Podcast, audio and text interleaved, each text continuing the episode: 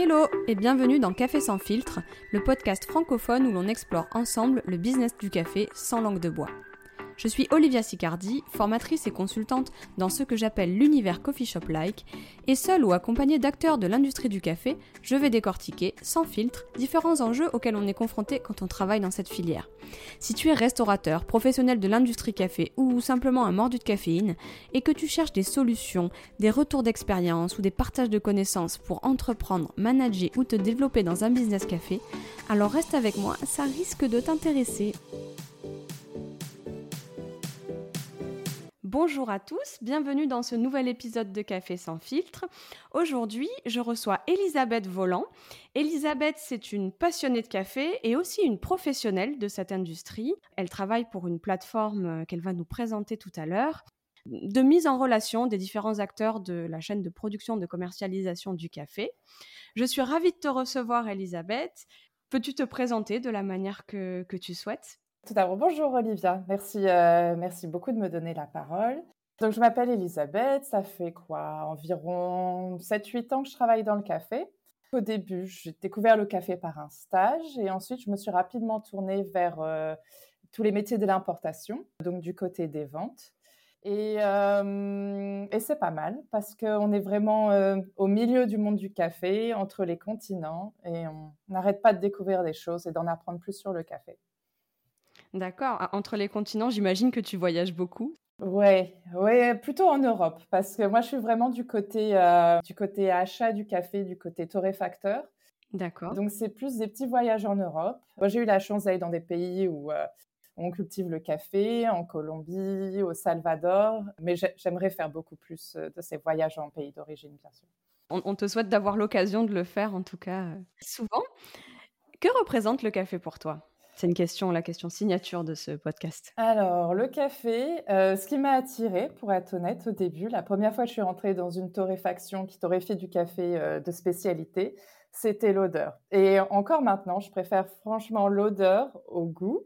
Bien que franchement, j'adore boire du café, hein, mais juste l'odeur du café boulu, c'est top, quoi. C'est incroyable. Hein. Ouais, c'est presque même plus que du café, c'est caramel et chocolat en mieux, quoi. Je, je sais, je sais pas comment expliquer. Ouais, cette odeur, c'est plein de souvenirs, c'est de la convivialité, ça réchauffe en hiver. Euh, je trouve ça vraiment top. Un côté euh, qui réchauffe le cœur qui est important, c'est vrai. Ouais. Et, euh, et par-delà du produit aussi, c'est vraiment, c'est un produit aux multiples facettes. Que je disais, ouais, ça, ça relie les continents. Il y a tellement de différents métiers qui sont reliés. C'est super globalisé et il y a des tas de gens qui, qui dépendent de, de ce produit.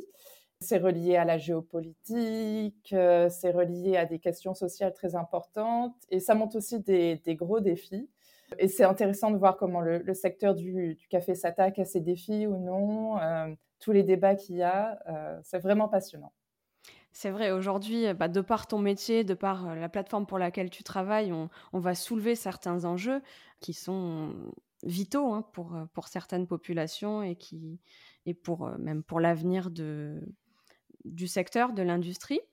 Euh, ton métier aujourd'hui, c'est quoi? Alors, donc je travaille pour euh, Algrano euh, en tant que commercial. Donc Algrano, c'est ouais, une plateforme qui met en relation les producteurs, les exportateurs de café avec les, avec les acheteurs. D'accord. Et moi, donc mon, travail, c'est de répondre à l'utilisation de, de, cette plateforme et aussi d'aider donc les, acheteurs de café à trouver la bonne collaboration qui va les aider à avoir euh, le meilleur café pour, euh, pour leurs besoins. Oui, c'est tout d'abord ouais, répondre à l'utilisation de la plateforme, mais c'est pas seulement quoi. Oui, donc c'est pas c'est pas uniquement un travail commercial. C'est aussi euh, c'est aussi du conseil, ouais. ouais. C'est vraiment aussi du conseil sur le produit en lui-même. Donc ça demande vraiment un minimum de connaissances dans, pas mal de domaines. Tout ce qui est, euh, enfin, la plateforme, c'est, elle est assez intuitive et facile à utiliser. C'est vrai que j'aurais, j'aurais peut-être dû commencer par là. C'est vrai que maintenant, comme, comme je connais un petit peu, je, mais pour les, auditeurs qui nous écoutent, Algrano, donc c'est quoi? Rapidement, le mode de fonctionnement Alors, le premier aperçu qu'on en a, c'est comme une, une marketplace. Euh, donc, ça pourrait ressembler à, je sais pas, arriver sur Vinted ou, mmh sur... Euh, ou sur Amazon. Quoi. Donc, il y, a des, euh, il y a des vendeurs qui sont des, euh, des exportateurs, des coopératives, euh, des, des, producteurs qui, qui listent leur, leur lot de café. Donc, ça peut être vraiment toutes sortes de lots de café. Ça va de 80 points à 88, 89 points par moment. Que du specialty ou est-ce qu'il y a aussi d'autres ah, est-ce qu'il y a en dessous de 80 points? Pas énormément, non. Il y en a peut-être un ou deux lots pour, euh, pour des demandes de gros volumes, mais c'est principalement entre 80 et 89. D'accord. Et donc, euh, le, le, torréfacteur, quand il arrive sur cette plateforme, il peut filtrer toutes les offres de café suivant ce qu'il recherche, suivant si c'est bio, par exemple, ou non, suivant le prix, euh, suivant l'origine, et peut directement demander des échantillons et aussi entrer en contact avec le vendeur, qui est le producteur, euh, la coopérative, etc. Et aussi, il peut faire son contrat directement lui-même en mettant le, lot dans le panier, en, choisissant les, services dont il a besoin, c'est-à-dire euh, le financement, euh, des, choix logistiques spécifiques aussi. Et donc, il peut être vraiment autonome. Mais euh, donc, c'est pas comme acheter, je sais pas, quoi, un t-shirt sur Vinted, par exemple. C'est pas aussi facile. C'est quand même, c'est quand même des, sommes assez, assez conséquentes par moment. Donc, donc, on est là pour aider. Surtout que aussi, de temps en temps, chercher un café qui correspond bien, ça, ça prend quelques mois, quoi. C'est, euh, plusieurs échantillons à essayer. Ah euh, c'est, un contact régulier avec, euh, avec les producteurs, avec la coopérative. Donc, on est là aussi pour, pour aider dans ce, dans ce processus. Mais oui, pour, pour, des, pour des petits volumes, moyens volumes, etc., l'acheteur peut être complètement autonome sur la plateforme. Waouh, ok, donc ça, ça enlève quand même pas mal d'intermédiaires qu'on peut trouver avec d'autres euh, solutions d'importation de, café vert. Donc si je résume, ton rôle c'est de fluidifier en fait ces relations au-delà de, au-delà de, répandre euh, l'utilisation de la, plateforme. Et du coup, en, fin de compte, la différence entre Algrano et un importateur lambda de café vert, elle est où? Alors, on offre les, les mêmes services qu'un importateur, mmh. mais on ne se positionne pas de la même manière qu'un importateur.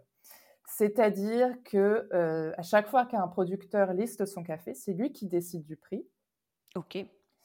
Et aussi, on est plus flexible, euh, c'est-à-dire que l'acheteur peut choisir les services, euh, les services qu'il veut. Donc, par exemple, il y a des options. Oui. Dans un prix du café, chez un importateur classique, il y a des options qui sont déjà comprises dans ce prix et dont les acheteurs ont, l'habitude que les, que les achats ont l'habitude de voir. Par exemple, dans le prix du café, il y a la partie financement, il y a différentes options logistiques. Et ça, sur Algrano, les, euh, les acheteurs peuvent avoir le choix de choisir s'ils ont vraiment besoin du financement, où est-ce que le container peut arriver, est-ce qu'il doit être, euh, est-ce qu'il va rester en entreposage pendant combien de temps ou non. C'est une partie logistique. Euh, ouais. En gros, ça détricote le, le prix du café pour être, euh, pour montrer un peu euh, les détails du, prix du café. Et le euh, l'acheteur choisit vraiment les services qu'il veut dans ce prix du café. Ok.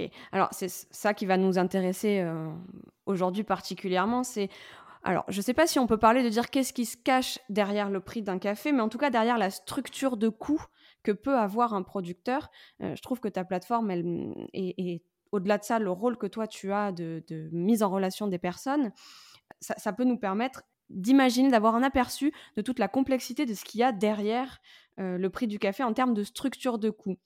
Mmh Quels sont, parce que parfois en tant que consommateur, euh, surtout quand on découvre le café de spécialité, on se dit Waouh, c'est cher. Mais en fait, on ne s'imagine pas tout ce qu'il y a derrière.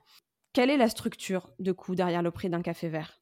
Donc, c'est des, euh, des, coûts qui sont très terre à terre et que tout le monde peut comprendre.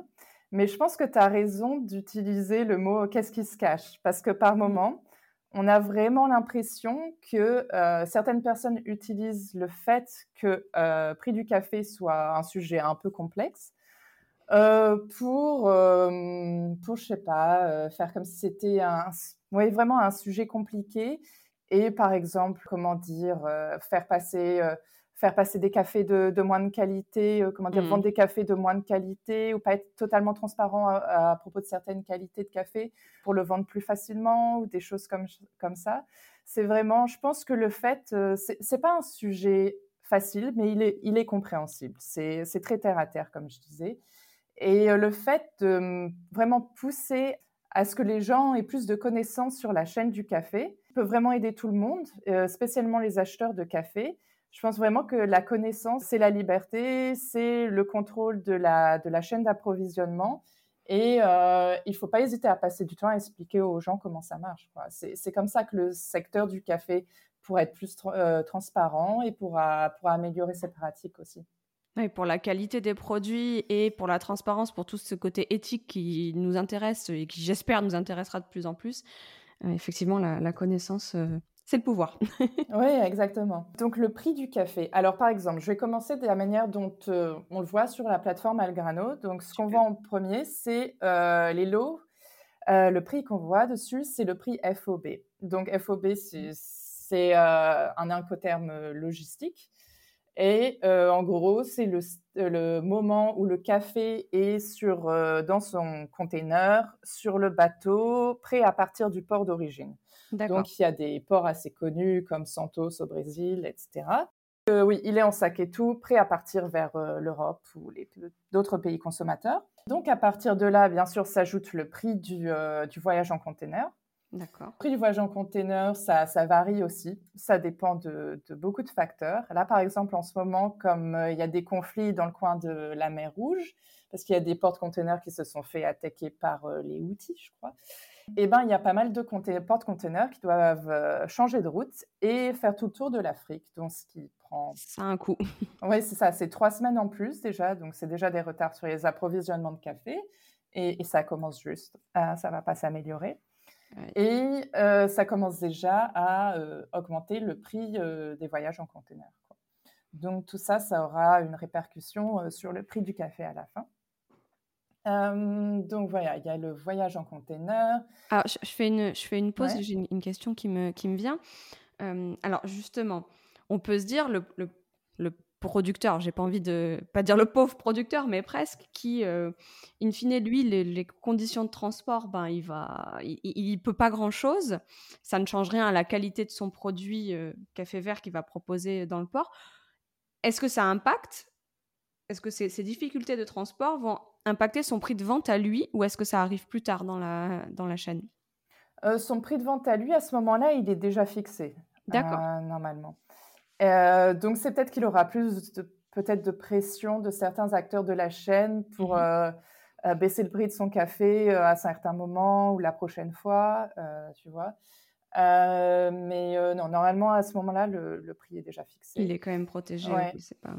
Ou alors, avant de faire un contrat, euh, donc euh, euh, l'acheteur va prendre en gros en considération tous les coûts et il va se dire ah mince le prix de mon container a augmenté donc j'aimerais bien payer moins mon café au producteur peut-être hein. peut-être que c'est quelqu'un qui va réagir comme ça.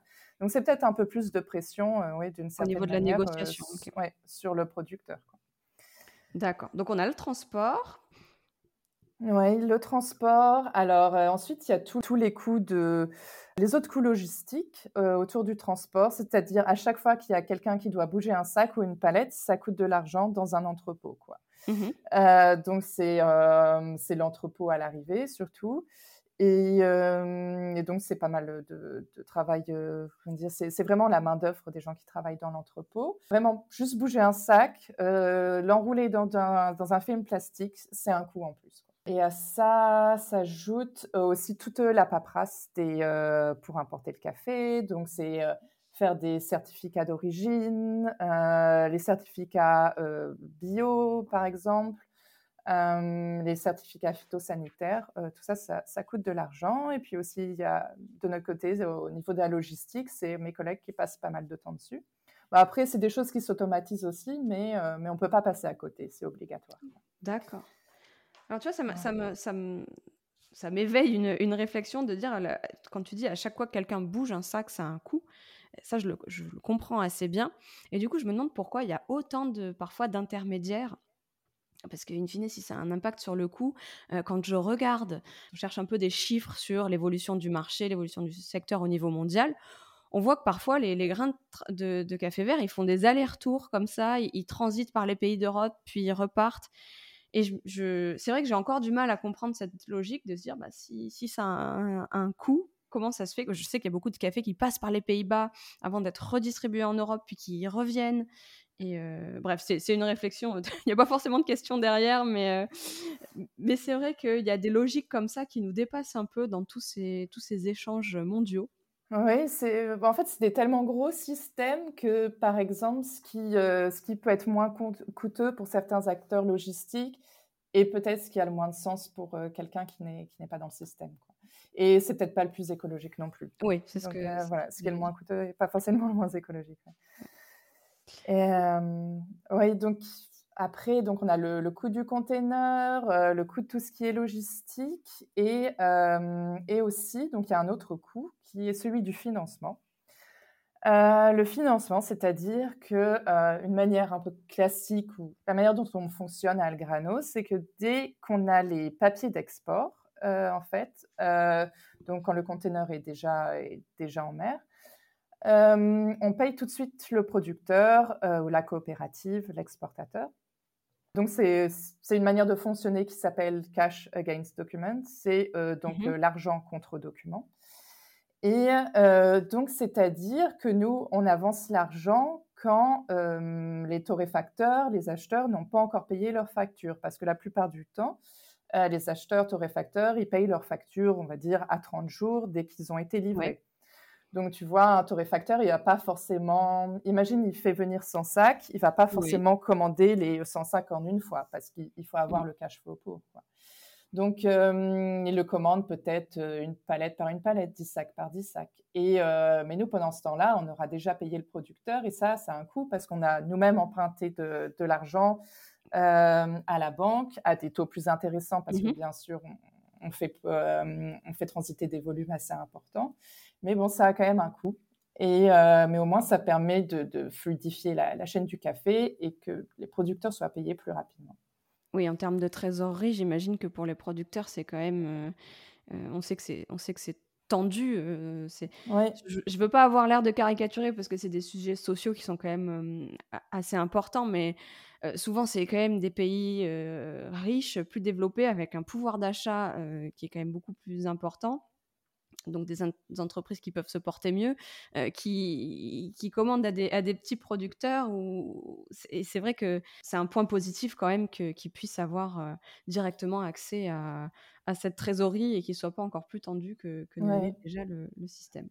Franchement, ce, ce, financement, c'est vraiment le, minimum qu'on peut faire, quoi, parce qu'on a aussi un programme euh, qu'on a commencé petit à petit, c'est de préfinancer les, les récoltes. Et, et ça, ça aide, vraiment, ça, ça, aide vraiment parce que donc il y a, y a, tellement de coûts il y a une récolte, il y a les ouvriers qui vont récolter les cerises, il y a tout ce qui est logistique avant que le, avant que le, le café arrive au container, euh, le fait de dépulper, de mettre en sac, etc. Donc c'est pas mal d'avancer de l'argent pour que ce soit fait correctement aussi. Donc, vraiment, euh, payer, euh, payer dès qu'on a le café en container, c'est le minimum qu'on puisse faire. C'est pour ça que je préfère parler de, ce qui, de structure de coût que de prix, euh, parce que vraiment, on a l'impression que ce sont des éléments qui peuvent se cacher, comme, comme on disait tout à l'heure, derrière un prix, qui vont en fait avoir un impact. parce que ça coûte plus cher pour produire, pour transporter, ça va avoir un impact sur le prix. Et, et alors là, c'est vrai que du coup, on ne parle pas forcément de ce qui, pour moi, constitue beaucoup le prix et qu'on voit passer de partout, ce fameux C-price, mmh qui en fait correspond au prix du café sur les marchés. Euh, le café est coté en bourse, je pense qu'à peu près euh, tout le monde le sait. Et en gros, pour, euh, moi, ce que j'en comprends pour résumer à mort, c'est quand même c'est l'offre et la demande en fait. Alors on va parler de des conditions climatiques, du niveau des stocks, de la demande au cœur des pays producteurs qui deviennent aussi consommateurs. Mais tout ça, à la fin, ça a juste un résultat sur le niveau d'offre et de la demande. Pour moi, c'est le fameux C-Price. Et en fait, là, aujourd'hui, ensemble, on va, on va plus loin. Mais quelle est la place quand même? Est-ce que, est que euh, le, niveau, la cotation en bourse du café, est-ce que quand tu es sur la plateforme Algrano, en tant que, soit en tant que producteur, soit en tant que, euh, qu'acheteur, est-ce que ça a un impact? Est-ce que vous êtes complètement décorrélé? Est-ce que ça suit les tendances boursières? Comment ça se passe un petit peu? Donc non, ça a vraiment une influence sur le prix des cafés. bien qu'on n'aime pas forcément comment ça fonctionne, je pourrais t'expliquer mmh. plus en détail après. Pourquoi pas, oui. donc c'est vraiment la, base du prix du café.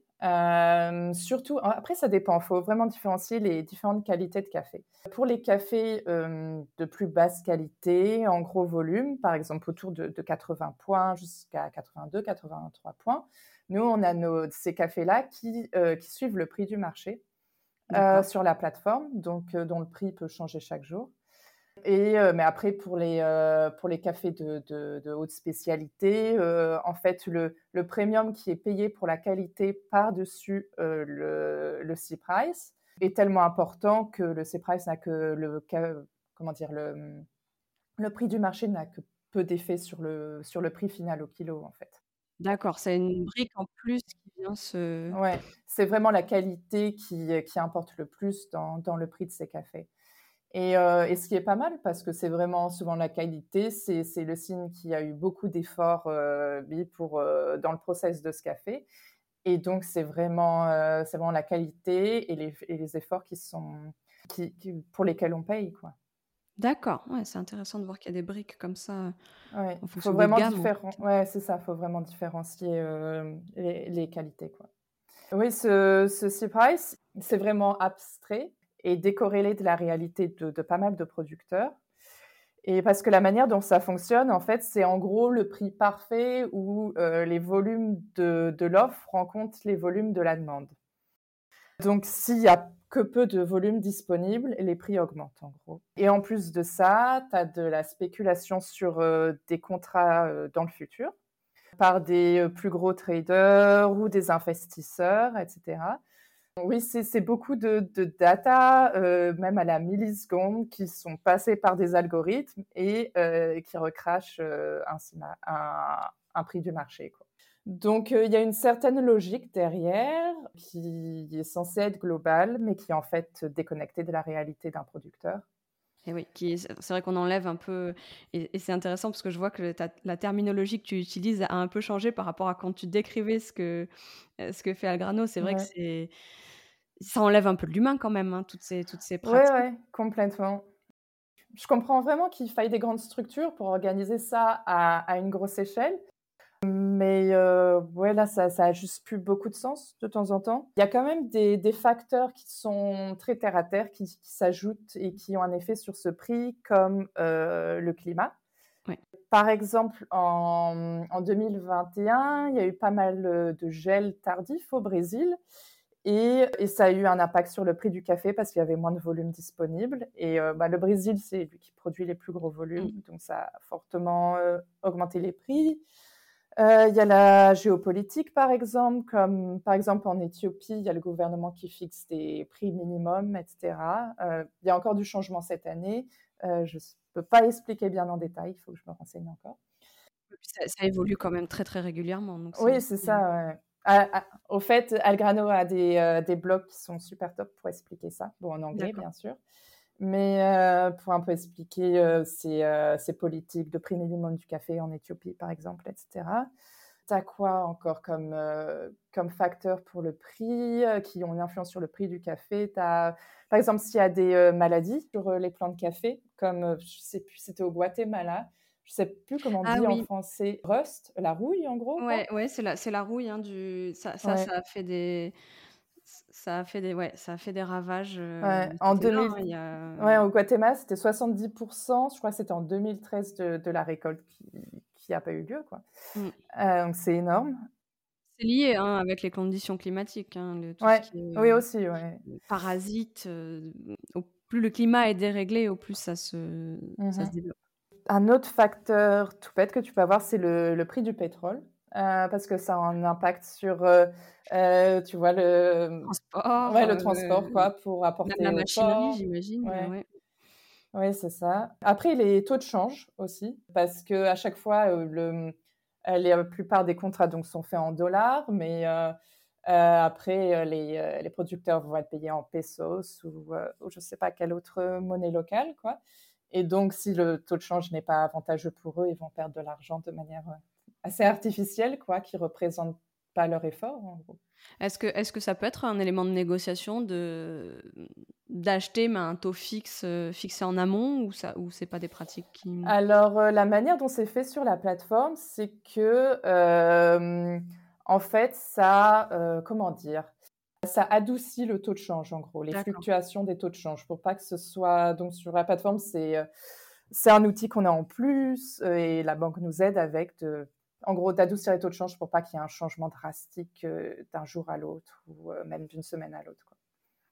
Ah, j'allais dire, il faut quand même avoir en tant qu'entreprise derrière qui à la fois aide, participe au financement du côté des producteurs et qui adoucit, comme tu dis, le, le, taux de change, il faut quand même avoir une force de frappe assez importante. Euh, enfin, c'est intéressant comme, euh, comme modèle économique euh, juste de la, de la structure d'Algrano d'avoir cette force de frappe qui permet de, ouais, d'être euh, d'être accompagné par les banques là-dessus.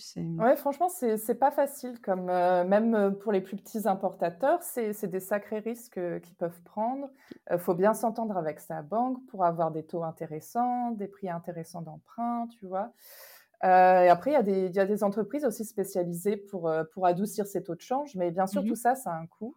Et même cet outil qu'on a d'adoucissement du taux de change, mmh il, il, a un coût dans le prix du café, quoi, au kilo au final. Quoi. Ouais, encore quelque chose qui vient impacter la structure de coût.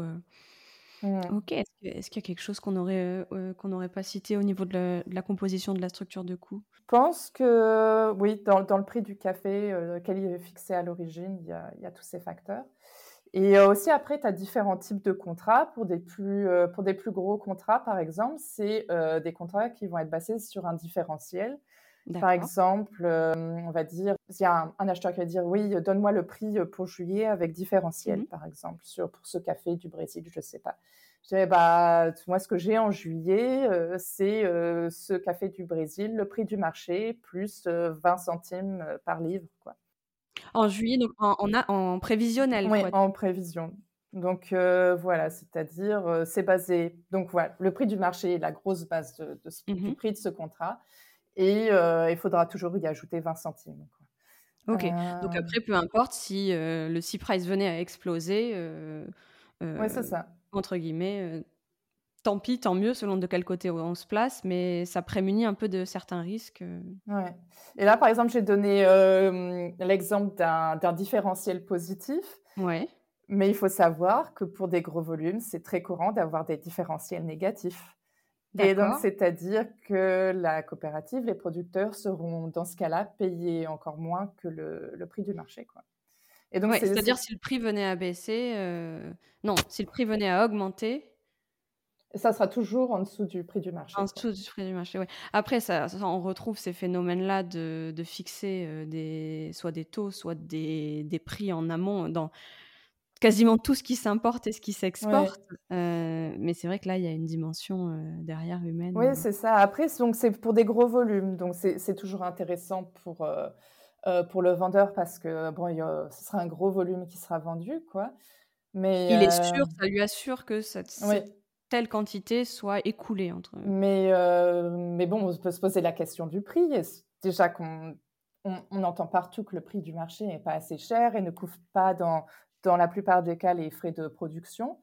Et si en plus il y a un différentiel négatif dessus, euh, ouais, est-ce que c'est normal quoi?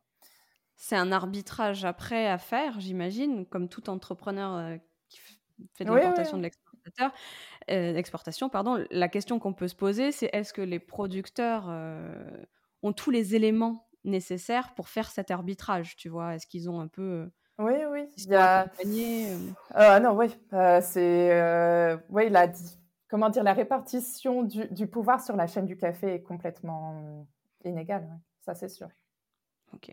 Alors, je crois, je crois savoir quand même que vous, Algrano, vous accompagnez quand même un petit peu les producteurs. Vous êtes là pour répondre aux questions, euh, euh, pour ajouter de la transparence aussi. Oui, il y a toute une équipe de, sourcing, donc ils les aident à utiliser la plateforme, à être sûr que quand ils mettent un prix sur la plateforme, ça, euh, ça montre, ils prennent bien en compte, pardon, tous les tous les prix, tous les prix, tout le prix de leur café, le prix du transport, etc vraiment qui, fassent de l'argent en vendant leur café sur la plateforme. D'accord. Et euh, mais bien sûr, ça ne pourra pas enlever un élément qui est celui de la concurrence. Quoi. Donc, il y aura mmh. toujours quelqu'un qui, euh, qui voudra offrir son café moins cher à côté. Ouais. Et c'est là qu'en tant que consommateur, qu'en tant qu'acheteur, qu'en tant que personne qui fait importer du café vert, euh, nous, on a, je pense, une responsabilité. J'aime bien dire que la façon dont on dépense notre argent et où on choisit de le mettre, c'est du pouvoir qu'on donne à des gens. Donc, euh, alors c'est facile, hein, bien sûr qu'on a tous avec l'inflation, machin, des, des, des, voilà, il y a des tensions sur nos métiers. Mais c'est vrai que parfois quelques euros en plus, euh, la dimension éthique est importante derrière. Et nous, dans dans les pays développés, dans les pays euh, où, on a de, on a de la chance, où on consomme ce produit-là, où c'est luxueux, hein, mmh la consommation qu'on a fait, on a, on a un impact à avoir. Voilà, petite, euh, petite parenthèse. Exactement. Et alors, du coup, je deviens, reviens sur cet élément de négociation. Mmh est-ce que c'est courant sur la plateforme de voir des négociations qui opèrent? Ou est-ce que justement, bon, bah, entre le prix du marché plus le, cette brique supplémentaire, euh, cette structure de coût supplémentaire est suffisamment transparente pour que ça, ça n'arrive pas si souvent que ça Comment ça se passe euh, une négo, une transaction lambda euh, sur, enfin lambda non, classique sur, sur Algrano? Alors, donc oui, les, des négociations ont lieu ce qui est pas mal, c'est que tu vois vraiment la structure du, du prix du café. D'accord. Donc, tu vois même la marge d'Algrano, en fait, dans le prix au kilo. Ah ouais, transparence maximum. Ouais, assez inédit dans, dans le monde du café qui peut paraître assez obscur de temps en temps. Donc, tu vois où l'argent va, tu négocies pas dans le, dans le vague, tu vois, tu négocies pas dans le brouillard. C'est vraiment sur sur des coûts qui sont, euh, qui sont bien réels. Et euh, donc, de temps en temps, euh, comme tu le disais, c'est n'est pas aussi facile du, du côté de l'acheteur ou du torréfacteur avec l'inflation. Oui, franchement, il y, y, a tout qui augmente dans les pays consommateurs également. Et il faut vraiment que le, le contrat soit profitable au, au, torréfacteur comme au producteur. Sinon, sur le long terme, ça ne pourra pas fonctionner. Il faut que ce soit un win-win, oui. Oui, exactement. Donc, non, on regarde peut-être, tu vois, si, euh, c'est vraiment un, prix qui est problématique pour le, pour le torréfacteur. Euh, on peut regarder s'il y a des coûts de transport qu'on peut baisser, des coûts de financement qu'on peut renégocier. Donc, il y a pas mal de, paramètres sur lesquels on peut essayer de jouer euh, pour, pour voir si ça peut pas aider, ça peut pas aider l'acheteur. Donc, parce que par exemple, on va dire peut-être que, que Factor a un contrat euh, sur le long terme euh, avec, je ne sais pas, des, bureaux qui ont des machines à café et euh, c'est quelque chose qui est assez difficile à négocier souvent. C'est des contrats sur peut-être plusieurs années. donc, si on peut donner un coup de pouce de ce côté-là, peut-être qu'au final, ce sera plus profitable pour tout le monde sur le long terme. D'accord. Donc, c'est vraiment dans, mon travail, il y a vraiment une, vue d'ensemble de la totalité de la chaîne et sur le long terme. Oui, ça, c'est pas quelque chose, c'est pas du one shot. Oui, il faut vraiment tout prendre en considération. Et, euh, oui, peut-être que se baisser un peu le prix de, de, certains services, ce sera plus intéressant et c'est en fait plus logique. Quoi. Ok. Et alors, je pense que tu as en partie répondu à la question que je vais te poser. Euh, euh, j'allais te demander quelle est la différence entre Algrano et une plateforme de trading de café. On a, on a, je pense qu'on a bien compris la différence avec un importateur lambda, mmh euh, mais avec une plateforme de trading, alors je pense que tu, tu, y as déjà répondu, vous apportez de la transparence. Est-ce que tu vois autre chose? Est-ce que tu as un exemple de plateforme de trading euh, Qu'est-ce que tu voulais dire par là? Alors, pas plateforme de trading, mais entre peut-être entre l'action de, euh, bah, de, de, se mettre derrière son ordinateur et, ouais, d'acheter, revendre au bon moment. Bah. alors, peut-être voilà, entre cette activité-là d'un importateur. Ouais. pas forcément les citer, et c'est un mode de fonctionnement qui existe aussi, euh, qui a ses avantages et ses inconvénients. Ça existe hein, vraiment, même sur le specialty, où on, les voit euh, vraiment regarder uniquement les fluctuations euh, sur, le marché financier. Alors, la, oui, la différence, quand, quand j'entends plateforme de trading, je vois vraiment l'activité d'acheter, vendre au bon moment. C'est ça. Nous, c'est vraiment le but, c'est de construire des collaborations à long terme et aussi, en fait, Algrano, ça a été construit pour euh, les producteurs, pour les coopératives, pour les exportateurs. Donc, les, trois fondateurs qui sont suisses, au début, ils voulaient vraiment que euh, le siège d'Algrano soit euh, au Brésil. Mais bon, après, ils se sont dit, bon, c'est plus logique que ce soit du côté acheteur. Donc, c'est pour ça qu'ils sont revenus en Suisse. Mais ils voulaient vraiment que ça se passe au Brésil au début. Et ce que les producteurs au Nicaragua, au Brésil leur ont dit, c'est nous, ce qu'on veut, c'est un accès au marché avec, euh, avec moins d'intermédiaires. Et euh, donc voilà, c'est vraiment le but principal d'Algrano. C'est un accès simplifié au marché euh, et qui la technologie qui garantit un, meilleur prix pour, pour les producteurs. Et donc il y a tout, il y a toutes, donc c'est des valeurs assez précises derrière et il y a tous des outils qui, qui traduisent ces, ces, valeurs. Il y a euh, sur la plateforme, tu, peux parler directement avec les producteurs, tu peux donner un feedback sur les échantillons euh, euh, en deux clics, quoi. donc voilà, plein de trucs comme ça pour, pour vraiment aider cette collaboration. Ok. Et le transport n'est pas effectué par, par Algrano, il est pris en compte, mais... Le quel transport? Celui en container ou celui en camion à la fin? Tout. Alors, bah, c'est euh, hum, sous-traité à des entreprises comme, euh, oui, c'est toujours les mêmes grosses marques de, porte-containers comme Maersk, etc. Mais donc, mais c'est nous qui, euh, qui commandons ce transport, arrangeons la paperasse. donc, on a une, dans l'entreprise, on a une équipe de logistique. ils, sont, ils sont trois. Et c'est vraiment cinq jours par semaine, quoi. Ils travaillent. C'est pas mal de boulot.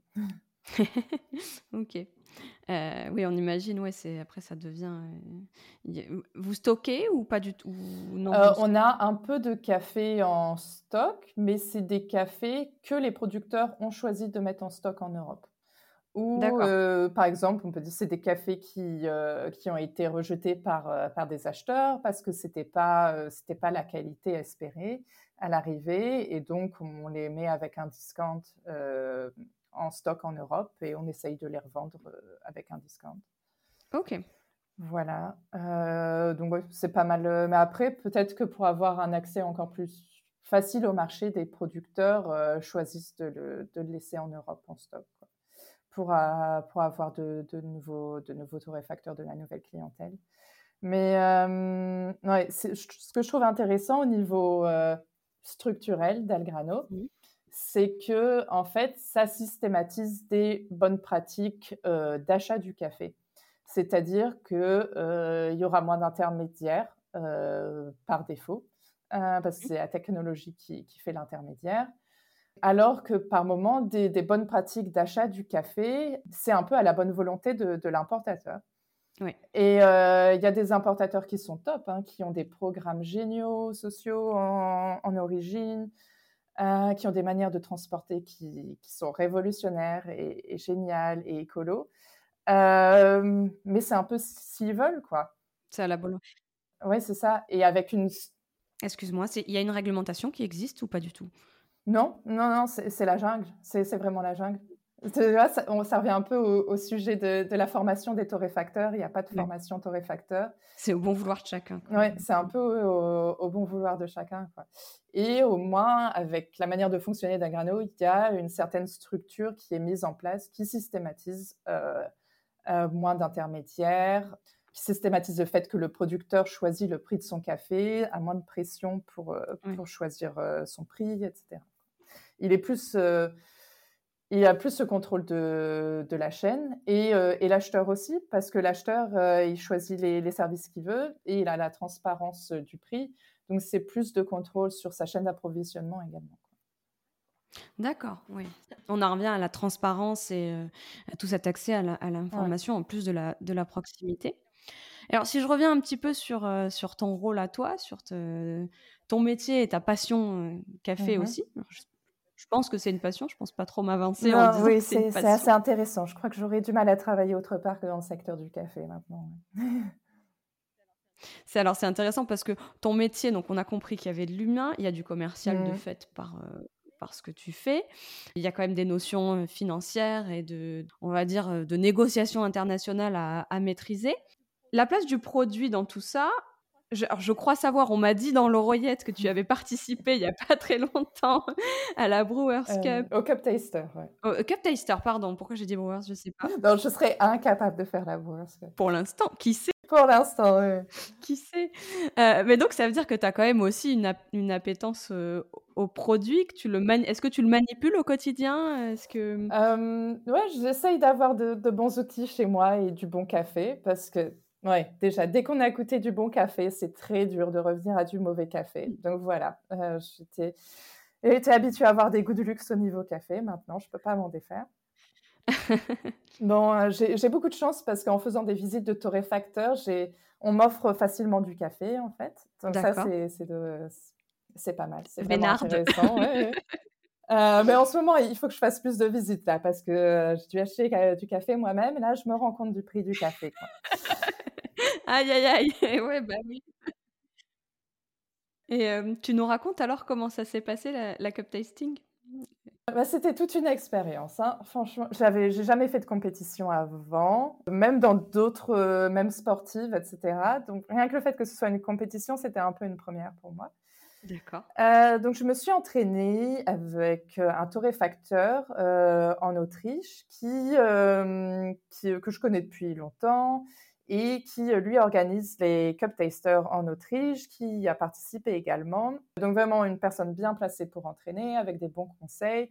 On s'est entraîné en conditions quasi réelles, avec les, les bonnes tasses, etc. donc, juste pour rappel, oui, le Cup Taster, faut dans un, en gros, un set de trois tasses, il faut euh, repérer la tasse qui est différente des autres. Donc, ça peut être un ratio différent, ça peut être un café différent, un process différent, mais il se peut que la température ou le niveau de café dans la tasse soit un peu différent, juste par nature. Et ça, ça compte pas. Ouais, ouais. Voilà. Ça peut être très subtil. Oui. Et donc, ouais, pendant les entraînements, euh, c'était top. Je me disais que j'avais toujours une, une, bonne intuition après. Euh, après des années d'expérience dans le café, avec plusieurs cuppings pour un peu tester euh, la qualité. Par exemple, dans le monde de, de l'import, les cuppings, c'est à l'arrivée du container, est-ce que ça, est-ce que ça matche les, les échantillons d'offres, etc. Et ma question était un peu là de, de, Tu fais quand même du contrôle qualité, donc tu es quand même exposé à tester, à être au contact du produit régulièrement. Euh, régulièrement. Alors là, avec Algrano, je, je travaille de chez moi. Donc, c'est un peu moins souvent que dans mon ancien travail où j'étais près du, près du mmh lab. Quoi. Mais après, euh, ouais, après, je teste des cafés chez moi de temps en temps, mais euh, c'est pas moi qui, qui vais influencer le lab. Quoi. Donc, oui, c'est bon, j'ai eu pas mal de cupping dans ma vie. Quoi. Mais bon, pas aussi régulièrement que, que je voudrais. Et, euh, et donc, arrivé à Marseille pour, euh, pour les championnats de, de Cup Taster. Donc, me voilà dans, dans, la compète et je dis, mais mince, c'est vraiment une compétition. Il y a du stress, il y a des lumières, il y a des caméras. Et euh, j'y avais vraiment pas pensé avant. Je sais qu'il fallait que je fasse un effort pour me concentrer. Mais à ce point-là, ah oui, euh, ouais, bah je, ouais, et en fait, j'étais pas mal stressée. Je vois un moment, j'arrivais J'arrivais même pas à remplir ma, ma cuillère correctement, quoi. Donc euh, voilà. Et puis le temps, il défile à une, à une vitesse folle, quoi. Ah, j'étais un peu, il me faut juste une minute pour me reconcentrer. J'ai juste besoin d'une minute pour me reconcentrer, mais ouais. tu peux pas, quoi. Le, le décompte. Après, on dit qu'il faut toujours faire les choses deux fois. Parfois, quand on a déjà vécu la situation de, de stress une fois, après, on se, on est plus à l'aise. Euh. Moi, je suis un peu comme toi. Hein, j'aime pas, euh, mmh. euh, tu vois, même en tant que barista, je suis meilleure dans les, dans les situations où la machine me cache du, du client. Je vais faire de plus beaux latte Je vais faire, bon, après, ça dépend, ça c'est de l'humain, rien à voir avec, avec le café, mais mmh. voilà, ça y est, je t'ai inscrit pour la deuxième. Ah ouais, non, mais franchement, j'ai envie de réessayer. C'est juste dommage que ce soit qu'une fois par an, quoi. Parce que juste après, j'avais envie, non, mais là, c'est bon, je suis dans le bain, je veux réessayer maintenant, quoi. Mais euh, ouais, ouais j'ai été super étonnée du, euh, de l'impact que le stress et la pression peut avoir même sur des, des facultés euh, gustatives. Quoi. J'ai l'impression d'avoir la langue toute sèche, j'étais incapable de goûter quoi ah, que ce soit. Et c'était vraiment, ouais, c'était vraiment le stress. Hein. Et je m'y attendais pas.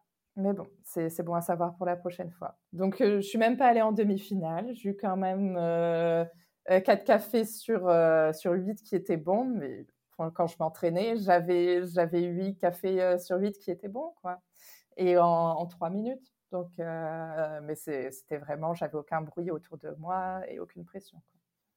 À chaque fois que je parle à des personnes, quel que soit leur métier ou leur niveau d'intervention dans le café, euh, je trouve qu'en travaillant le produit, en fait, elles finissent par apprendre sur elles-mêmes. Bah, c'est un peu ça, là, en fait. Donc, euh, suite au prochain épisode et à la prochaine participation. Ouais. Et super intéressant. Ce que j'ai bien aimé voir, c'était vraiment les volontaires dans les compétitions du café. Mais euh, franchement, mais quelle générosité de passer autant de temps à, euh, à organiser des, euh, des, compétitions comme ça. franchement, bravo à eux. C'est un travail. C'est vrai que c'est impressionnant, c'est un gros engagement, une grosse implication. Et bon, après, on peut déplorer que dans cet univers du café, tout soit, toutes les, comme ça, les engagements, les investissements comme ça soient gratuits. J'ai l'impression qu'on est un peu le seul secteur où tout le monde est bénévole. oui, oui. Personne n'est encore rétribué. Je ne sais pas si à un moment, exactement, s'il faudrait penser à une rémunération à ce niveau-là, quoi. Mais ouais, le monde du café fonctionne sur beaucoup de bonne volonté. donc, merci à tous ceux qui, qui s'investissent. Et alors, en off, quand on, a échangé toutes les deux au téléphone, et, c'était en amont justement de cette participation à la Cup Taster, pour simplifier, tu m'as dit, c'est un univers qui est quand même assez masculin. et moi, j'ai envie de me faire confiance. Je sais que j'ai de bonnes intuitions. Et ben voilà, en tant que femme, j'ai envie d'y aller et de, voilà, de participer. Et alors, moi, ça me fait penser, euh, tu n'es que la deuxième femme qui euh, accepte d'enregistrer. Deuxième, troisième. Après, il y a l'ordre des, des, enregistrements. la logistique qui fait que c'est un peu compliqué euh, pour tout le monde. Mais en gros, il n'y a pas beaucoup de femmes qui, qui, qui acceptent de s'exposer comme ça. Est-ce que tu trouves que c'est un secteur d'activité qui est plus masculin que les autres? Ou pas forcément, ou c'est peut-être aussi qu'on donne qu'on ne voit que des hommes? Qu'est-ce que est-ce que tu es confronté à ça? Euh, ouais, c'est assez masculin, euh, bien que ça change, hein, mais euh, tu vois, tu as vraiment des imaginaires qui sont liés au commerce du café. Tu as, l'imaginaire bah, colonial, pour être honnête, parce que c'est tout d'abord un, un, produit colonial qui, a été, qui est basé sur l'exploitation. Euh, et donc, tu as un peu cet imaginaire de l'aventurier ou du trader, tu vois. Soit c'est euh, le mec avec sa chemise et son gros cigare qui va négocier des gros contrats, soit c'est euh, l'aventurier solitaire qui va faire le tour de l'Afrique à la recherche des meilleurs, des meilleurs grains et tuer un cobra en même temps. Et, tu vois. et donc, tu vois, c'est un peu ce délire-là, tu vois, le délire exotique. Et, ouais, c'est un délire assez macho au final, quoi. C'est des grosses personnalités, beaucoup de gros égos et des grosses voix, quoi. Donc, euh, tu vois, quand tu arrives. Euh, euh, mais je suis d'accord qu'au début, faut, au début d'une carrière, faut un peu se, taire et apprendre, tu vois. enfin, tout avec un certain équilibre, quoi. Il y, a tellement de choses à apprendre dans le monde du café. Se taire et poser des questions. Oui, c'est ça, exactement. Et, puis, je pense qu'il faut garder cette humilité par la suite parce que le, le café est un monde tellement complexe et énorme quoi, qu'on n'aura jamais fini d'apprendre. Et en même temps, il y a quand même des, euh, des spécialistes qui ont une, et qui sont aussi des femmes qui ont une expérience euh, de malade et parce que peut-être elles ont une, une, voix un peu plus petite ou que c'est des personnes plus discrètes, et eh ben on les entendra moins. Et, euh, et c'est dommage, quoi. Tu vois, c'est aussi accentué par les réseaux sociaux. Ce C'est pas tout le monde qui a envie d'avoir un compte Instagram euh, qui fournisse tous les jours avec des stories. Pas tout le monde qui a envie de faire euh, une vidéo de soi-même euh, pour parler de, comment il a trouvé ce café, etc. Mais euh, ça n'enlève pas le fait que ces personnes qui ne veulent pas faire de vidéo ont des connaissances super précises et euh, super intéressantes. c'est intéressant ce que tu dis. C'est vrai que le café, l'univers du café, au-delà du latte art, de, de, la jolie tasse avec les jolis produits, même l'importation, même le, travail dans les fermes, c'est des produits qui sont vachement Instagrammables, honnêtement. Hein, euh. Exactement. Tu vois, j'avais pas pensé à ça. En fait, c'est un questionnement. Hein. Là, je... mon idée, c'est pas de dire les femmes font comme ci, les hommes font comme ça. Et c'est, tu vois, je veux pas rentrer dans le mmh. discours féministe lourd avec mes gros sabots, mais je me pose réellement des questions et l'opportunité d'avoir une femme dans le podcast, bah, de lui poser ces questions-là. Ceux qui me suivent un peu sur LinkedIn ont vu que bah, ça m'a quand même posé question de me dire, mais pourquoi est-ce qu'en fait les femmes, et je, vois qu'elles sont expertes, hein, j'arrive à identifier l'expertise dans mmh. ce domaine-là, dans différents domaines, scientifiques, euh, dirigeantes d'entreprise, euh, climatologues, euh, naturopathes, enfin plein d'expertises qui moi m'intéresseraient. Et je me suis heurtée en fait à me dire mais c'est bizarre, elles veulent, soit elles veulent pas participer, soit elles se sentent pas légitimes. Et donc voilà, ça m'intéresse de, de, voir tout ça et d'essayer de, comprendre pourquoi. Donc. Je pense que hum, une bonne situation pour voir un peu, c'est pendant des gros événements du café, d'aller à un cupping public. Et, et, là, bon, normalement, c'est censé être silencieux, quoi. Et après, tu vois, quand on demande de, quand on demande de l'avis des gens, ce sera principalement euh, euh, des hommes ou des grosses personnalités qui donneront leur opinion en premier et des opinions qui sont par moments mais complètement à côté de la plaque quoi. Ça m'est arrivé un certain nombre de fois quoi. Moi dans ma tête je me disais mais mince je pense que c'est pas vrai euh, il y, a, vraiment un défaut dans cette tasse euh, voilà mais, bon, bon, je vais rien dire quoi. Donc euh, je pense que les cupping publics c'est c'est vraiment un, des événements super intéressants pour ça. C'est euh, une expérience sociologique. de toute façon, le, café en général, c'est une expérience. Tu vois, tu parlais euh, un peu de euh, comment l'héritage colonialiste, de, de fait qu'encore encore certainement dans certaines pratiques, on retrouve du néocolonialisme, tout ça. Le café en général, c'est quand même une, un terrain d'étude sociologique qui est assez intéressant. Mais ok, je vais, on va essayer d'aller voir ce qui se passe dans les dans les cuppings publics. Et encore une fois, c'est vraiment juste des interrogations. Mais c'est intéressant ce que tu dis. Moi, parfois, je me dis, en fait, est-ce qu'on a. On dirait que, les femmes ont peur d'apparaître illégitimes ou de perdre la légitimité qu'elles ont mis longtemps à gagner. Bon, pour l'instant, mon analyse n'est pas allée plus loin. Donc, merci pour, ton pour la brique que, as, que tu viens de partager d'analyse. Une semaine, dans, une semaine, un mois dans ton job, ça donne quoi? C'est assez varié. On va dire ça, ça dépend du calendrier des récoltes du café. Donc, par exemple, en ce moment, on prépare l'import d'Éthiopie déjà, parce qu'on commence à recevoir les, premiers échantillons d'offres déjà depuis, depuis deux, mmh trois semaines. Donc, donc mes, mes, collègues du sourcing aident les producteurs à mettre leur, leur café sur Algrano, les lister sur la plateforme et à envoyer des échantillons. Et euh, moi, je les redispatche en gros aux torréfacteurs qui sont intéressés. Donc, je programme des, des appels, euh, des mails avec les, euh, les, torréfacteurs pour bien savoir leurs besoins. Et ainsi, je peux leur envoyer des échantillons intéressants. Parce que vraiment, s'il y a un truc qui est agaçant, c'est d'avoir de recevoir un gros paquet d'échantillons que jamais personne n'a demandé. L'échantillonnage, c'est un gros sujet auquel je me, je me heurte. C'est du gaspillage. Hein. C'est Erwan qui nous disait ça, Erwan Alonso. Euh, oui, j'ai entendu.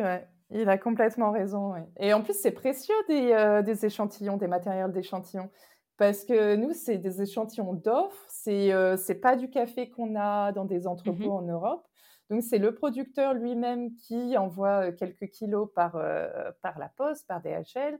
Et suivant les, pays, mais c'est compliqué, quoi. Il faut ajouter de la paperasse au colis, ça prend du temps. Et pour certains pays, mais ça a un coût horrible. Oui, ça coûte cher.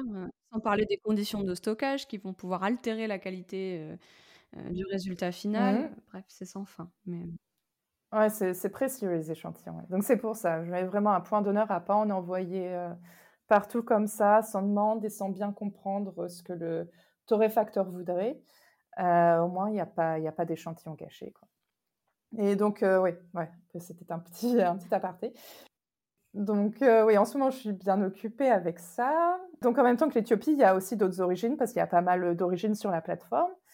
Donc il y a aussi la Colombie qui, euh, il y a par exemple, il y a un, container, euh, donc un container mmh partagé, donc on a sur Algrano, c'est-à-dire où on peut mettre les commandes de plusieurs torréfacteurs dedans, qui ferme dans deux semaines. Il y en a un autre du Pérou aussi qui ferme dans deux semaines. Donc c'est un peu, On met ensemble tous les, tous les retours des échantillons pour savoir, et tous les contrats dans ces containers pour, pour organiser l'export ensuite. Ok.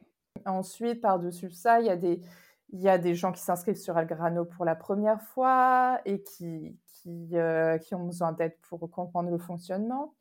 Et donc, il y a aussi qui demandent, qui recherchent du café pour le long terme. Je ne sais pas, par exemple, des gros volumes déjà préparés pour l'année prochaine. Donc, il faut faire toute cette démarche avec eux de trouver la bonne collaboration, la bonne qualité également. Donc, il y a vraiment du travail long terme également. Par moment, il faut aider les gens à avoir sur la plateforme une idée du, prix final en Europe, tu sais, à bien choisir, euh, parce que les torréfacteurs n'ont pas été habitués à, avoir autant de choix de services et autant de liberté, donc j'ai un financement que si vous en avez besoin, et expliquer le fonctionnement du financement, et différents choix logistiques. Donc ouais, c'est pas mal, euh, c'est pas mal d'explications. Quoi d'autre par moment? Euh, moi, je suis le premier point de contact avec les torréfacteurs. Donc, s'il y a un problème logistique, c'est moi qu'on va appeler en premier. Ensuite, je, euh, je fais passer à mes, à mes collègues de la, logistique. Ça peut être quelque chose de débile. Hein. Ça peut être un, sac qui arrive et qui est percé à la torréfaction, malheureusement. Ah donc, tu as un rôle qui est quand même très polyvalent, très transversal aussi. Ouais. Ça, m'intéresserait de savoir euh, quel, euh, quel, a été ton parcours, même au-delà du café. Euh, déjà aussi de savoir comment tu as acquis des connaissances sur le produit qui te permettent d'exercer aujourd'hui ton métier, mais aussi de mmh quelle a été, parce que j'imagine que tu es confronté à des douanes, à des réglementations spécifiques à des pays. Tu nous parlais de l'Éthiopie qui fixait ses prix, un peu mmh. comme, je crois, un peu comme on, a pu le faire la PAC en, en, Europe à un moment sur, sur des produits laitiers, des choses comme ça comment est-ce qu'on quel est ton bagage? Comment est-ce qu'on s'arme pour pouvoir euh, exercer ce métier-là? J'ai beaucoup appris sur le tas en fait. qu'est-ce que j'ai Mes études, c'était un master de géographie d'alimentation à la Sorbonne. Quand même. Mais ça sonne bien. Hein, mais, ça sonne très en rapport avec le schmilblick surtout. Oui, oui, il y a un rapport. Mais si tu savais comment je l'ai choisi, après avoir fait des études de littérature anglaise et un licence 3 de géographie, parce qu'en fait, je me suis aperçue, oh, en fait, j'avais toujours des bonnes notes en géographie à l'école, c'est vraiment pas mal, quoi. Et en fait, oh, géographie d'alimentation, oh, mais il y a des dégustations de vin, c'est pour ça que j'ai choisi, tu vois. et euh, ben, j'aime bien les bons produits, l'alimentation, c'est un, un sujet hyper vaste. Euh, je me suis dit, bon, je savais vraiment pas ce que je voulais faire, mais je me suis dit, ça va toujours être intéressant. Et à la fin de mon master, il fallait faire un stage. Et c'est à ce moment-là que hum, il y avait une proposition de stage qui avait été communiquée par mes profs. Et c'était un stage à l'Arbre à Café, à Paris, à la torréfaction. Et, donc, j'ai travaillé avec euh, Hippolyte, euh, le fondateur. Et euh, mon stage était assez polyvalent aussi. J'ai tout découvert de la torréfaction. par moment, j'étais pour des tâches assez basiques de de, mettre euh, en, sac, par exemple, le café torréfié, euh, de l'aide sur euh, à Hippolyte pour rechercher des sources pour un prochain livre sur le café, par exemple. Sacré expert, et, enfin, qui a écrit des livres, qui est dans la transmission aussi, donc tu as dû beaucoup apprendre, effectivement. Oui, et franchement, je, remercie beaucoup parce que, bah oui, il est vraiment dans dans la transmission et et cette proposition de stage, ça a été beaucoup de transmission aussi. Donc, euh, c'est vraiment ça qui m'a fait découvrir le café et, c'est top. Il y avait quoi? Il y avait aussi des euh, aides à la certification SCA, des, salles de formation du café. Voilà. D'accord, ouais. Donc, en fait, le hasard, mais qui fait bien les choses parce que si on regarde de l'extérieur, on se dit euh, waouh, c'est hyper aligné, c'est très, c'est très cohérent en fait, c'est très logique comme parcours. Oui, mais il y, a eu, y a eu pas mal de, de chance. Il y a eu des, les bonnes rencontres. Oui, et après, il y a le, le timing, les rencontres, euh, les hasards de la vie. Est-ce que c'est des hasards? Ça, c'est une grande question. De... mais, euh, mais ok, hyper intéressant. Et alors, justement, est-ce que tu aurais euh, une ressource? Soit un livre, soit une personne à suivre, soit une vidéo, une ressource comme ça, caféinée, qui, qui, alors, une ressource. Alors, moi, j'ai toujours à côté de moi euh, l'atlas du, du, café. Ouais. Parce que, ouais, comme euh, mon champ d'action dans mon travail est tellement large qu'il faut un peu de connaissances partout. Mm, mm. Et euh, tu vois, j'ai pas eu de formation spécialisée dans le café. à part, j'en ai eu une sur, sur la qualité du café, de l'ASCA, et c'est tout. Ouais.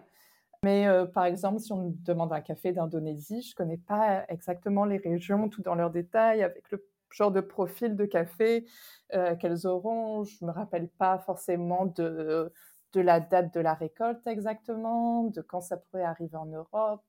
du... Donc voilà, et de ça, tu as toutes ces informations basiques sur les différentes origines dans l'atlas du café tu as des recettes classiques pour faire un cupping. D'accord. Parce que aussi, oui, dans, mon travail, il y a aussi la visite au, torréfacteur. Donc, par moment, il faut organiser un cupping, etc. Arriver à, faire une bonne recette classique qui marche presque à tous les coups pour, oui pour faire un café filtre, euh, voilà. Et alors, je reviens juste pour, pour donner les bonnes, la bonne source d'information euh, aux, personnes. Euh, alors moi, l'Atlas du café, j'en connais deux, trois. C'est lequel? C'est celui de James Hoffman ou rien à voir? Oui, c'est ça, c'est ça. Ouais, le, il a une couverture marron, je crois. Oui. avec, un, avec, un, gros grain. oui, avec un... Ouais, c'est vrai. C'est fort possible dans le monde du café. mais ok pour être sûr d'avoir d'avoir la bonne ressource. ouais. Et il y en a un autre qui est pas mal, qui est, je vais être honnête, je l'ai pas encore lu. On peut découvrir, c'est bien, c'est toujours. Ouais. Il est en anglais par contre, ça s'appelle le Cheap Coffee Book par Carl Winhold. Et il a un compte sur Instagram qui s'appelle Cheap Coffee. Ok. Donc, qui, qui montre vraiment que la chaîne du café est cassée et mmh. déséquilibrée et, et qu'il y a vraiment des gens qui souffrent à cause de ça. À, cheap dans le sens. Euh, ouais. Euh, cheap, ouais, pas cher du tout, quoi. EAP, quoi, d'accord. Ouais. Et, et quand même que cette manière d'acheter du café pas assez cher, euh, c'est quand même la majorité des, des, volumes qui sont échangés dans le monde encore. Oui, c'est ce qu'on disait, ouais. Voilà, donc, ok, il y a des bonnes volontés dans le café, mais oui, il y a aussi un besoin pour des changements structurels et à grande échelle. Oui, qui passeront peut-être par de la réglementation. oui, peut-être par de la réglementation. Et aussi, franchement, la, technologie, si on l'utilise d'une d'une bonne manière peut vraiment aider ça. Quoi. Oui, complètement. écoute, je vais, je le connaissais pas, donc je vais aller suivre la personne et puis, et puis pourquoi pas essayer de me procurer le bouquin. Et est-ce qu'il y a quelqu'un que tu aimerais entendre au micro de Café sans filtre sur un, sujet caféiné, de près ou de loin, un sujet euh? Oui. Alors, euh, pour, euh, je sais pas, peut-être qu'elle est déjà dans ta liste. Il y a Alice de chez Coutume. Elle travaille, elle source le café chez Coutume. Est-ce que c'est la personne avec laquelle... Il y, a une personne avec laquelle je suis en contact qui s'appelle Alice? Son nom de famille, c'est? Je sais plus exactement. Alice de chez Coutume, on va te voilà, euh, contacter. ouais. Et donc, elle a travaillé pour un importateur aussi, elle a voyagé, et maintenant elle s'occupe du sourcing euh, donc chez Coutume. donc, c'est une grosse expérience variée, euh, et elle a vraiment, je trouve qu'elle a une belle vue d'ensemble sur, sur la chaîne du café, ce qui est assez intéressant. Et euh, bah, nous, elle a participé à des, euh, à des conférences avec Algrano et euh, c'était vraiment des, oui, des interventions de, de, haute qualité, super intéressantes qui peuvent vraiment aider des, des torréfacteurs dans leur, dans leur travail de tous les jours. Et il y a quelqu'un d'autre. Haha au plus on est, au plus on rit. Donc, ouais. donc il s'appelle Sébastien, il parle français et il est néerlandais à la base, mais il a travaillé longtemps en France. Et maintenant, il travaille pour euh, Cafesmo, qui est un exportateur du Honduras. D'accord. Et donc, il vit euh, la moitié du temps au, de l'année au Honduras et il passe quelques mois en Europe aussi. D'accord. Et donc, ce que je trouve génial, c'est qu'il a euh, les, un pied sur chaque continent. Quoi. Ok, ouais, il voit un côté transverse. Ouais, et il voit vraiment l'impact d'un prix du café sur les producteurs. Et c'est lui, par exemple, qui dit, euh, qui, qui m'ouvre les yeux sur certains sujets, mais, tu te rends compte, avec ce prix du café, ils ne peuvent pas mettre euh, trois fois par jour de la nourriture dans leur assiette euh, de manière régulière. Donc, franchement, c'est toujours intéressant d'avoir un, rappel à la réalité. voilà, et je pense qu'il est vraiment bien placé pour ça. Ok, super. On va le. Je, pourquoi je dis on tout le temps je, te donnerai, je te donnerai son email. Je veux bien, oui. Ça m'a l'air très, très intéressant. Et ça me fait penser, alors tu vois, à chaque fois je reviens en arrière, on revient dans le cœur du sujet alors qu'on est sur la fin du, du podcast. tu vois, quand tu dis, il a pas, euh, avec tel prix du café, un producteur a pas forcément de quoi se nourrir correctement. Sur, un, sur un paquet de 250 grammes de café qu'on va payer, moi, en ce moment, ça m'arrive de payer mes cafés 14-15 euros. Hein, mmh Après, voilà, j'ai acheté un café là récemment, le dernier paquet que j'ai acheté, on était à 14,50. est-ce qu'on on peut, ce serait généralisé que d'essayer de donner à peu près ce qui revient aux producteurs de café vert? Est-ce que c'est qu'on est capable de le faire aujourd'hui ou est-ce que ça dépend du pays? Est-ce qu'il faut détricoter un peu trop? Non, on, pourrait le donner. Ça dépend aussi du pays, hein, parce qu'après, les structures sont différentes suivant les pays. Tu sais, par exemple, en Éthiopie, les, euh, euh, les, récoltants, les mmh. producteurs, ils, apportent leurs cerises non euh, processées à l'usine, je ne sais pas comment on dit, la mille, la de transformation. La, mille, oui. Ouais, et euh, alors que par exemple en Colombie, le petit producteur peut dépulper lui-même les cerises de café. Donc, euh, oui, c'est suivant les, pays, c'est différent. D'accord. Mais euh, si l'importateur a, une chaîne de logistique sérieuse et qui suit bien toutes ces données, il, peut savoir. ouais, il peut savoir. Ok. Et donc par exemple, nous ici, si on voudrait le partager, euh, en sachant que euh, voilà, ça dépend, c'est à la marge, ça va dépendre de, euh, de la structure derrière, est-ce qu'on sait donner un pourcentage ou pas forcément? Non, ça mmh. dépend vraiment de la qualité du café, ça dépend du pays. Ouais. je pourrais pas dire un pourcentage comme ça. Ok, ça marche. Mmh. Ouais ça montre encore que le, le, monde du café est un monde complexe. Ouais. Alors après, en plus, je te pose une, colle là. J'aurais dû, j'aurais dû préparer une question avec, euh, tu vois, tel. Euh, c'est juste pour te donner une ordre, un ordre d'idée aux gens, en fait. Non, c'est super intéressant, justement. Bah, si à un moment on pouvait le voir sur les paquets de café, ce serait, ce serait génial. Quoi. Ah, merveilleuse idée. Ouais, idée, si un torréfacteur euh, veut utiliser euh, justement toutes les informations qu'il y a sur euh, la plateforme Algrano pour arriver comme ça à donner des ordres de grandeur sans être précis. Ouais, et puis même ça, après, c'est avec la communication avec le producteur qu'on peut, qu'on peut avoir ce genre de données. Mais oui, pour le consommateur final, ce serait super intéressant de voir ça. Hein. Ouais, complètement, complètement. Écoute, Elisabeth, je te, remercie. Est-ce qu'il est y a autre chose qu'on n'aurait pas abordé que tu souhaiterais euh, partager?